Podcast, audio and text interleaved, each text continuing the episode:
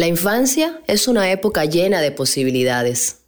Es un tiempo de juegos, risas y aventuras, en el que las niñas empiezan a soñar sus proyectos de vida. Cuando pienso en mi infancia, recuerdo el origen de lo que decidí ser de grande, periodista. Y recuerdo que ese sueño se hizo realidad, con mucho esfuerzo y apoyo de mi familia. ¿Y tú? ¿Recuerdas los sueños de tu niñez? Una infancia así es la que deberían tener todas las niñas. Pero lamentablemente en América Latina y el Caribe esto no sucede. Según datos del Fondo de Población de Naciones Unidas, nuestra región es la única del mundo donde los embarazos de niñas menores de 15 años sigue en aumento. Se trata de un grave problema de salud pública y de derechos humanos. ¿Sabes cómo podemos cuidar a las niñas ante esta situación? Mi nombre es Dayana Monroy. Esto es Niñas, no madres. Las niñas merecen soñar y estudiar, tener aventuras y con amigas jugar. Un podcast que nos explica qué podemos hacer para proteger la salud y la vida de las niñas latinoamericanas. Porque son niñas no madres, como sociedad debemos escucharles. Porque son niñas no madres, merecen justicia. Porque son niñas no madres. Camila es una niña indígena de la zona rural de los Andes, en Perú. Tenía 13 años cuando quedó embarazada, luego de ser abusada sexualmente por su padre. Cuando supo que su hija estaba embarazada, la mamá de Camila pidió que se le realizara un aborto terapéutico, algo permitido por ley peruana desde 1924, cuando hay riesgos para la salud y la vida de la embarazada.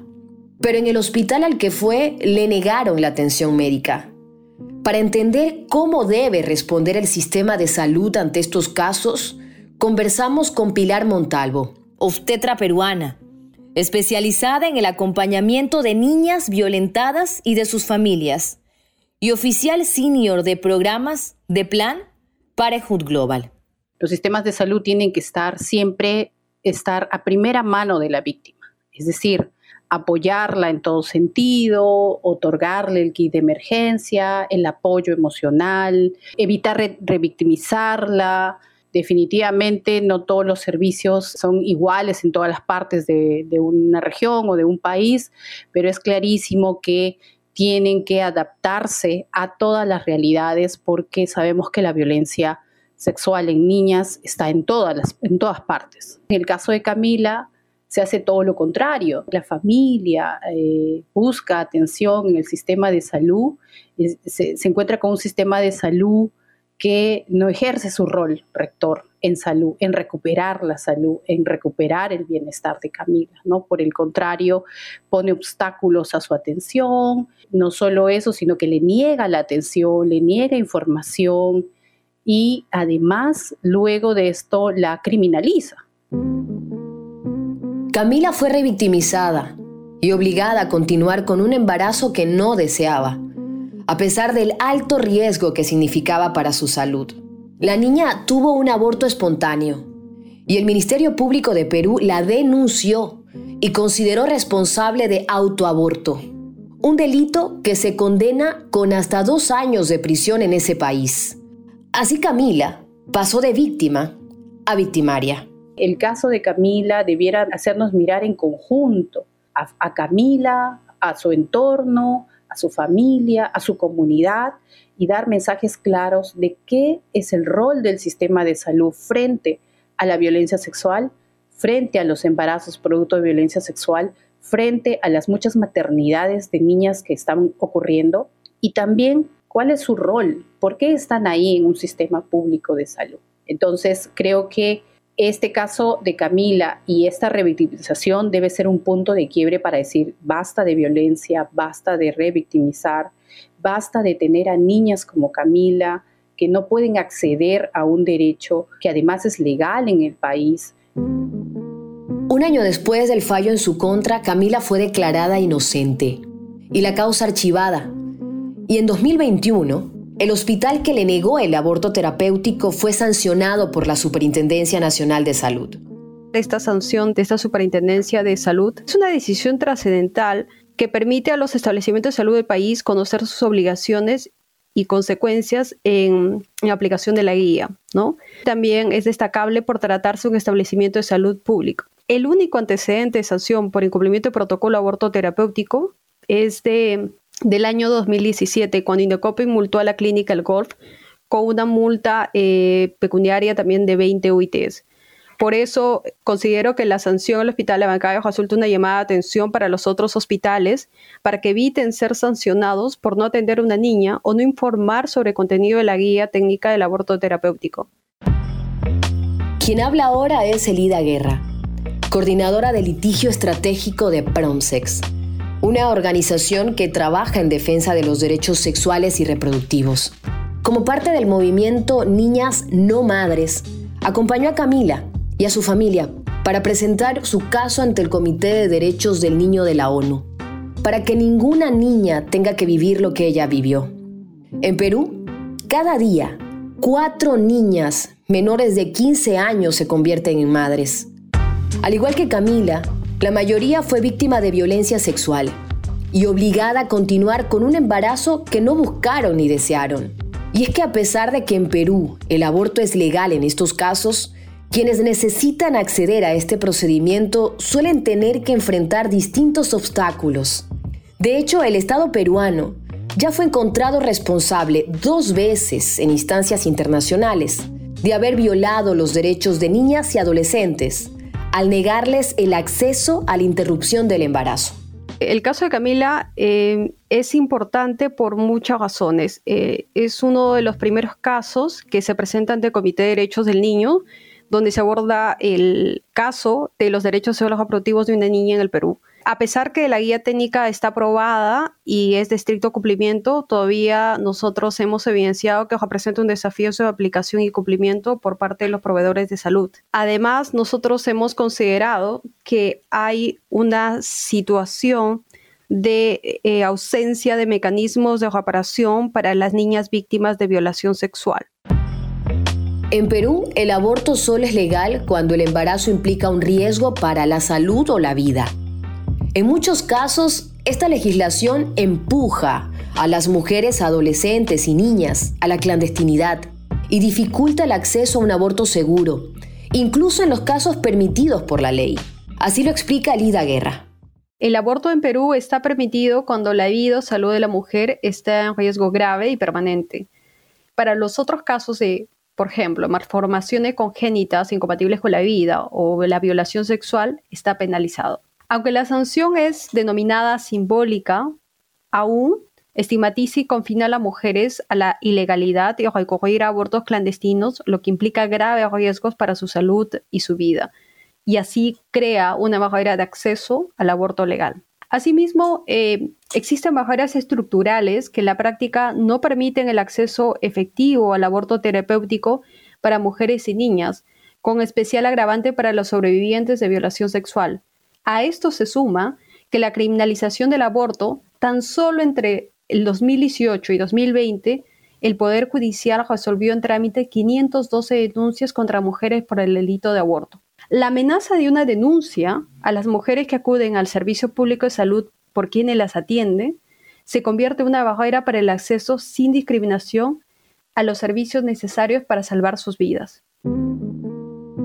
Hoy Camila sigue buscando justicia para que ninguna otra niña tenga que pasar por lo que ella pasó. Su historia deja en evidencia que la violencia sexual, los embarazos, y las maternidades forzadas implican violaciones a los derechos humanos de las niñas y nos obliga a actuar para protegerlas. La lucha de Camila en Perú es la misma que lleva adelante Fátima en Guatemala. Cuando tenía 12 años, Fátima sufrió un abuso sexual y quedó embarazada. Su abusador era un profesor y funcionario público que alertado por las autoridades de su posible detención, logró escapar y nunca fue detenido. La niña fue obligada a continuar con el embarazo y finalmente dio a luz. Conversamos con Natalia Herrera, periodista colombiana que cubrió el caso de Fátima, para conocer más sobre esta historia y entender cómo es la situación en ese país. Siempre he tenido como un interés muy especial en aprender a contar historias que visibilicen la desigualdad que tenemos entre hombres y mujeres y sin duda uno de esos casos eh, muy, muy, muy representativos es que en el Código Penal colombiano exista el delito de aborto, un delito que solo nos criminaliza a las mujeres y niñas. Conocí el caso de Fátima, una niña guatemalteca que como muchas niñas colombianas eh, terminaron en, unas, pues en una situación de violación muy fuerte y a sus 12 años, a pesar de que ella soñaba algún día con ser doctora, arquitecta o profesora y no madre, terminó eh, embarazada de un hombre mayor que la violó y no pudo interrumpir ese embarazo y le tocó llevarlo a término con un, pues, un impacto enorme en su vida, en su salud mental, en su cuerpo y de alguna manera creía muy importante poder acercarme a esa historia. En Guatemala, cada 46 minutos, una niña es víctima de violencia sexual. Y cada día se registran cinco embarazos de menores de 14 años. El país tiene una de las legislaciones más restrictivas de la región y el aborto solo está permitido cuando pone en riesgo la vida de la persona embarazada. Esta legislación tan restrictiva, sumada al estigma sobre el aborto, se convierte muchas veces en un obstáculo para quienes quieren interrumpir un embarazo y pone en riesgo la salud de las niñas, como Fátima. Me acerqué a la, a la vida de Fátima y pude contar su historia y creo que es un testimonio poderosísimo y valiosísimo para entender lo que están viviendo cientos de miles de niñas y mujeres en, en nuestros países, para entender cómo la vida de esas niñas son igual de valiosas también y deben ser también el gran llamado para entender el aborto como un derecho. Tal como cuenta Natalia, Fátima soñaba con ser doctora, arquitecta o profesora, pero fue obligada a dejar la escuela y continuar con un embarazo cuando aún era una niña. Con la ayuda de su familia pudo no asumir una maternidad forzada, a pesar de que a los 14 años ya había dado a luz a un niño. Con el tiempo retomó sus estudios y ha compartido su historia para luchar por los derechos de las mujeres, niñas y adolescentes y reclamar justicia para que su caso no se repita en su país. Su violador aún sigue libre. Elida Guerra, coordinadora de litigio estratégico de Pronsex, sostiene que es fundamental garantizar justicia y reparación para las niñas víctimas de abuso sexual y que todos los países de la región avancen en políticas públicas que garanticen el respeto de sus derechos sexuales y reproductivos. Veo que en América Latina se está generando una ola inminente de cambios en la legislación y en la protección de los derechos sexuales reproductivos. Imágenes como de muchas mujeres y organizaciones que están detrás de iniciativas como la de Colombia, como la de Argentina, Ecuador, etcétera, realmente generan una expectativa de querer ser parte de un, cambio sustancial. Debemos avanzar con el respeto de los derechos sexuales reproductivos. Y claro, eso depende también de muchos factores, como em, la, no puesta en agenda de parte de, los, eh, de las actorías políticas y también de aquellos hacedores de políticas públicas. Las historias de Camila y Fátima no son casos aislados. Ya lo dijimos, Latinoamérica es la única región del mundo donde aumentan los embarazos de niñas menores de 15 años. Como ellas, Norma, una niña ecuatoriana que también fue forzada a la maternidad, busca justicia. Norma creció en un pueblo rural de Ecuador, en una familia marcada por la violencia. Su padre biológico maltrataba a su madre, que huyó del lugar junto a sus otras hijas. Así Norma comenzó un largo camino que la llevó a vivir en distintos hogares de protección, hasta que volvió a la casa de su padre. Cuando tenía 12 años, Norma quedó embarazada luego de haber sufrido reiteradas violaciones por parte de su padre. La niña no entendía lo que estaba pasando, no podía saberlo, nunca había recibido información sobre salud sexual y reproductiva. La hermana de Norma fue quien se dio cuenta de que la niña estaba embarazada y la llevó a una médica privada. Como en su caso, la mayoría de los embarazos de niñas llegan tarde al sistema de salud. Esto impide que accedan a tiempo a los cuidados necesarios y aumenta los riesgos para su salud y su vida. Luz Patricia Mejía, abogada y secretaria técnica del Mecanismo de Seguimiento de la Convención Belén do Pará, MESECBI, advierte que en América Latina no hay suficiente información sobre protocolos de atención para niñas que han sufrido violencia sexual y quieren interrumpir un embarazo. Una niña que resulta víctima de un embarazo seguramente ha venido siendo víctima de una violencia eh, continua que que es evidenciada con el embarazo. Y allí, y es lo que ha venido planteando el mecanismo de seguimiento en su informe de, sobre embarazo infantil, deberían ocurrir eh, varias cosas, ¿no? Y mm, algunas de esas cosas están ocurriendo en la región, otras de esas cosas aún no están ocurriendo. Lo primero es que las niñas deberían poder eh, tener suficiente información como para que cuando son víctimas de violencia sexual poder verbalizar que están siendo víctimas, bien en su familia y si no por lo menos en el espacio donde ellas se desarrollan, en el colegio, con algún familiar. En algunos países hemos avanzado en temas de protocolos, algunos protocolos de atención, sobre todo para las niñas, algunos protocolos de embarazo mm, infantil que están dirigidos a, garantizar el aborto legal, pero que evidentemente pues se han encontrado con numerosos obstáculos en, el proceso de su implementación que tienen que ver desde la objeción de conciencia de algunos operadores y operadoras eh, de los servicios de salud,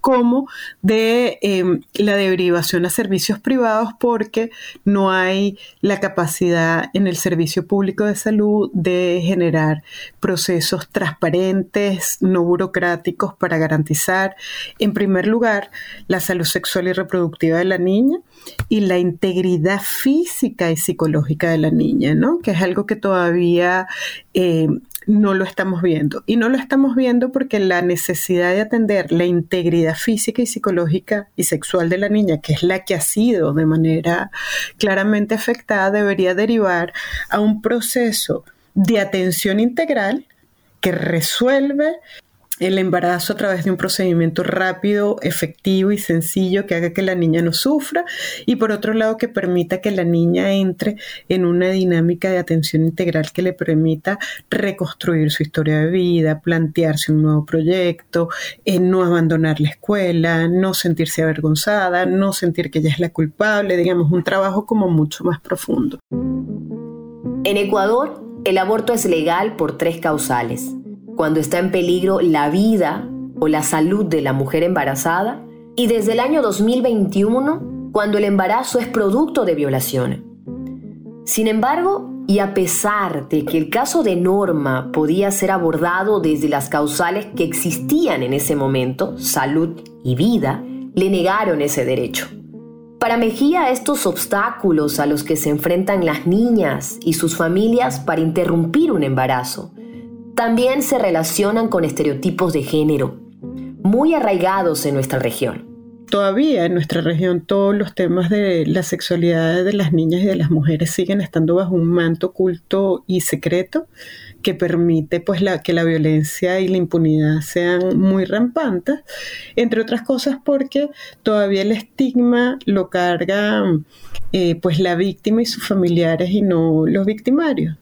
Y en ese sentido, pues todavía hay una barrera social de estereotipos de subordinación y de género que está muy marcada y que no hemos podido derrumbar. Norma fue obligada a parir cuando aún no sabía lo que eso significaba y no podía entender lo que estaba pasando con su cuerpo. Tampoco recibió ningún tipo de acompañamiento psicológico y fue víctima de violencia institucional y obstétrica. Incluso los médicos La presionaron para que viera al bebé y no lo diera en adopción. En 2019, el caso de Norma llegó al Comité de Derechos Humanos de la Organización de Naciones Unidas y el Estado ecuatoriano fue demandado por fallar a la hora de protegerla. Hoy Norma lucha para lograr justicia y reparación. No se trata de una lucha individual. Su objetivo y deseo es que ninguna otra niña tenga que pasar por lo que ella pasó. Desde Nicaragua, Lucía y Susana también se unieron en la búsqueda de justicia y defensa de las niñas latinoamericanas, luego de haber sido víctimas de abuso sexual y embarazos forzados. En el país centroamericano, el aborto está prohibido en todos los casos, aun cuando el embarazo sea un riesgo para la salud y la vida de la persona embarazada o cuando haya sido resultado de una violación. Susana tenía 13 años cuando quedó embarazada. Desde que tenía 6 años, la niña había sufrido abusos por parte de su abuelo materno. Su abuela fue quien se dio cuenta de que la niña estaba embarazada y denunció a su marido por violación. No fue fácil. Susana y su abuela tuvieron muchas dificultades en ese proceso. Viajaron a distintos pueblos, fueron a la policía y a la fiscalía. Viajaron horas y horas, pero nadie les quería tomar la denuncia. La niña no tuvo alternativas y se vio obligada a continuar con un embarazo que ponía en riesgo su salud y su vida. ¿Qué pasa cuando se ponen obstáculos en el acceso a la justicia, la salud y la atención de las niñas víctimas de violencia sexual? Lo explica Luz Patricia Mejía. A nivel jurídico internacional e interamericano tenemos un entramado jurídico profundo que va acompañado también de un entramado político, es decir, de institucionalidad construida sobre la base del sistema de protección de la niñez por un lado y del sistema de protección de las mujeres por el otro. Así que tenemos una arquitectura institucional de los estados en todos los estados de Latinoamérica que deberían estar dando respuesta a tres cosas por lo menos. Primero, a la posibilidad de que las niñas denuncien y ser escuchadas y ser atendidas como sujetas de derecho. La segunda, la posibilidad de que la integridad de las niñas sea atendida de manera inmediata, porque es lo que dice tanto la Convención de los Derechos de la Niñez como la Convención de Belén do Pará. Y en tercer lugar, pues tenemos eso, una cantidad de legislación tanto especial para la protección de la niñez como especial para la protección de las mujeres. Tenemos una cantidad de de órganos jurídicos creados con este fin. Eh, tenemos tribunales especializados, fiscalías especializadas. Con toda esta arquitectura institucional, jurídica y política y administrativa, ¿qué es lo que nos falta? tener la capacidad de acción, la capacidad real de que una niña que se sienta víctima de violencia acuda y para eso ella tiene que saber que eso que le está pasando no está bien. Sentirse como sujeta de derechos supone eso, que yo como niña pueda entender que eso está mal. Entonces yo tengo que saber cuál es mi derecho a la integridad, que nadie me toque, y tengo que saber que si alguien me toca, puedo expresarlo, y tengo que saber que si lo expreso, alguien me va a defender. Entonces nos falta el canal que llega al sistema de administración de justicia. Y una vez que llegamos ahí, nos falta que el canal funcione, desde luego. Nos falta que el canal funcione porque si el canal no funciona, el sistema de administración de justicia no responde, la niña no es atendida, la madre está aterrorizada, no tienen a dónde ir, no hay mecanismos de protección, se sienten amenazadas, el, proveedor es el, el agresor. Sin respuesta de la justicia, Susana dio a luz, sin atención médica durante el embarazo. La niña se vio obligada a despedirse de su infancia y asumir el rol de madre. Mientras tanto, la denuncia contra su abuelo fue rechazada cinco veces y finalmente archivada. Nunca fue detenido. Como Susana, Lucía también tenía 13 años cuando quedó embarazada como consecuencia de la violencia sexual. Su agresor era un sacerdote de su ciudad. Cuando la madre de Lucía descubrió que su hija estaba embarazada, denunciaron al agresor, pero tuvieron que enfrentar demoras y obstáculos burocráticos de todo tipo. El agresor nunca fue procesado. y continúa libre. La niña fue obligada a continuar con el embarazo y hoy es madre sin haberlo querido. Hoy Lucía sigue buscando justicia y alza la voz en defensa de las niñas latinoamericanas, para que ninguna tenga que vivir lo que ella vivió. Las historias de Camila, Fátima, Lucía, Norma y Susana dejan en evidencia el impacto que tienen la violencia sexual, la desigualdad y la injusticia en la salud y la vida de las niñas en América Latina y el Caribe. Contar sus historias y dar a conocer su lucha por justicia y reparación es fundamental para que no se repitan. Las niñas merecen soñar y estudiar, tener aventuras y con amigas jugar. Esto es Niñas, no Madres, un podcast original de la campaña latinoamericana Niñas No Madres con el apoyo de Posta y Planta. Vidas libres de miedos, no vivir en encierro, que la violencia no les arrebate sueños. Pero cada año más niñas y adolescentes ven sus proyectos de vida interrumpidos de repente. Sufren violencia y abuso sexual y embarazos no deseados, qué mundo más desigual. En los próximos episodios te vamos a contar cómo podemos acompañar, proteger y actuar en defensa de las niñas latinoamericanas y que todas puedan decidir sobre su salud, su vida y su futuro. Porque son niñas no madres, como sociedad debemos escucharles. Porque son niñas no madres, merecen justicia. Porque son niñas no madres. Ellas nos necesitan. Es hora de actuar.